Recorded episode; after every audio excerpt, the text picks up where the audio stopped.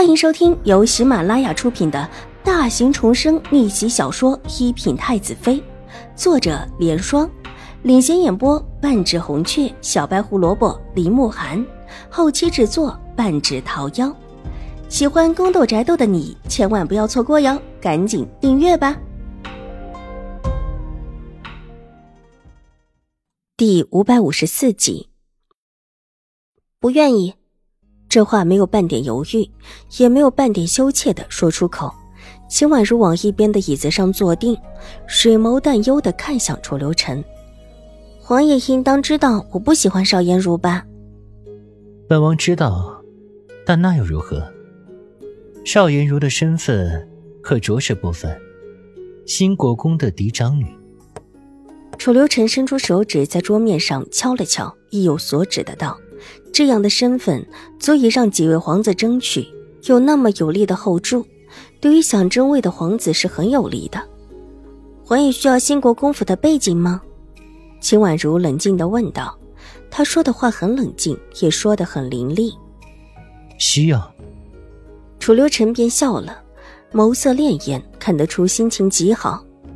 若王爷需要，我自会将新国公府的背景送上。秦婉如果断道，手底狠狠握紧，维系着自己表面上的平静。这话说的没有半点犹豫，也不存在犹豫。她不能够让邵颜如嫁给楚留臣，否则不只是她，她想护着的人都将死无葬身之地。楚留臣看着他，忽然意味深长的笑了，伸手向他招了招。秦婉如站起身来，缓步走到楚留臣的榻前，榻前的白猫正慵懒地躺着打呼。听到有声音过来，稍稍睁开眼睛，看了看秦婉如，自觉的起来，弓起身子，跳入秦婉如的怀里，然后弯了弯尾巴，继续倒头大睡，仿佛跟睡在楚留臣的榻上一样的自在。替本王养几天如何？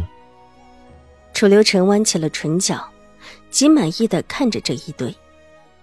我不会养。秦婉如抬了抬手，胖乎乎的，还挺沉。方才跳过来的时候，压得他手一软，差一点把猫给摔了。可即便是这个样子，这猫还是懒洋洋的睡着，一点也不自觉自己方才差一点被摔了。一定要替本王养好，若是养不好……楚留臣威胁的眯起眼睛：“王爷，您那株堂前燕，我也养的不太好。”秦婉如无奈的叹了一口气，她真的是有心无力。也不知道这位爷是怎么了，他喜欢的东西为什么一件件的让自己养？这猫你会养的好的。为什么？秦婉如不解。他喜欢你。楚留臣斜睨了那只猫一眼，颇有几分意味深长。他喜欢你，一句话就把秦婉如打发了。待站到了太后娘娘的宫外。秦婉如抱着这么一只白胖胖的猫，深深地吸了一口气。她是真的不知道这只猫为什么一副赖上她的样子。方才走的时候，居然也没有抬头看一眼原先的主子。晴儿小姐，太后娘娘让您进去。一个宫女匆匆的出来，向秦婉如行了一礼。秦婉如点头，缓步往里走去。待到了大殿里，恭敬的向太后娘娘行了一礼。臣女叩见太后娘娘。这是臣儿的猫。太后娘娘颇为诧异的看着这只肥滚滚的猫。启禀太后娘娘，是的，神王殿下让臣女回去养猫。秦婉如其实也想把猫放下来，只是偏偏这只猫还睡在那里，连眼睛都没有睁开一条缝。让哀家看看。太后娘娘向秦婉如要怀里的猫，胖猫醒了过来，懒洋洋地看了一眼太后娘娘，并没有半点亲热的表示，侧过身子又往秦婉如的怀里拱了拱，一副不想跟太后娘娘亲热的样子。太后娘娘一看这副猫人性化的样子，也笑了起来，挥了挥手，让秦婉如在她身边坐下，伸手指了指猫：“这小家伙。”也不知道哪儿来的脾气，往日里呀只跟晨儿亲，现在居然还跟你亲，看起来果然是缘分呐。说说太后娘娘之前对秦婉如不满，当然得数少杰儿今天进宫来说的事情。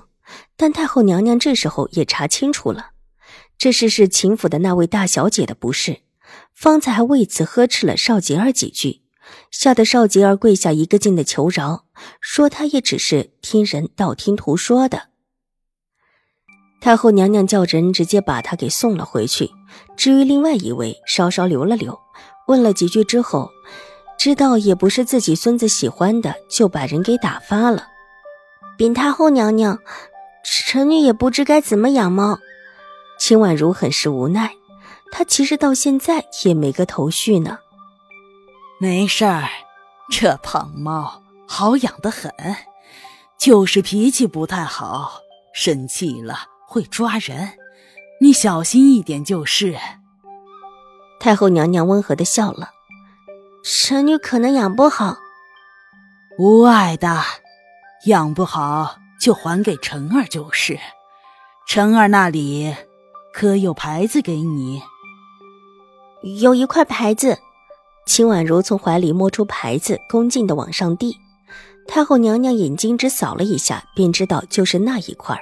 暗中点了点头，神色和蔼。你就先拿着吧，没事的时候多来看看哀家。养猫若有什么不懂的地方，也可以问问晨儿。是太后娘娘。秦婉如低下头，恭敬道：“哀家在宫里也没什么事儿，你若愿意来陪哀家，哀家。”是最喜欢不过的了。太后越发的温和起来。王爷，您真的要去兴国公府提亲？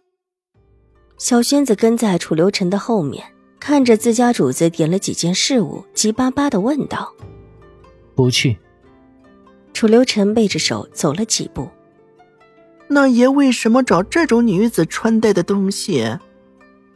小轩子不解的问：“这里是主子在宫里的一处私库，里面放的都是宫里的贵人送来的，每一件拿出来都是价值惊人，但主子从来不是很在意，甚至连带出府都懒得带，有一些就直接的扔在了宫里的私库里，往日里也从来不看。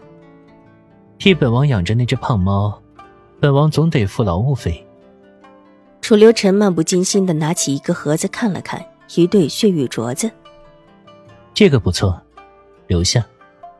一听是给秦婉如挑的，小轩子立时来了劲，拿出一些放在角落里的精品，这可都是小轩子特意放在一边的，原就是想以后留给女主子。之前楚留臣没说要给秦婉如的时候，小轩子可没打算拿出来。本集播讲完毕，下集更精彩，千万不要错过哟。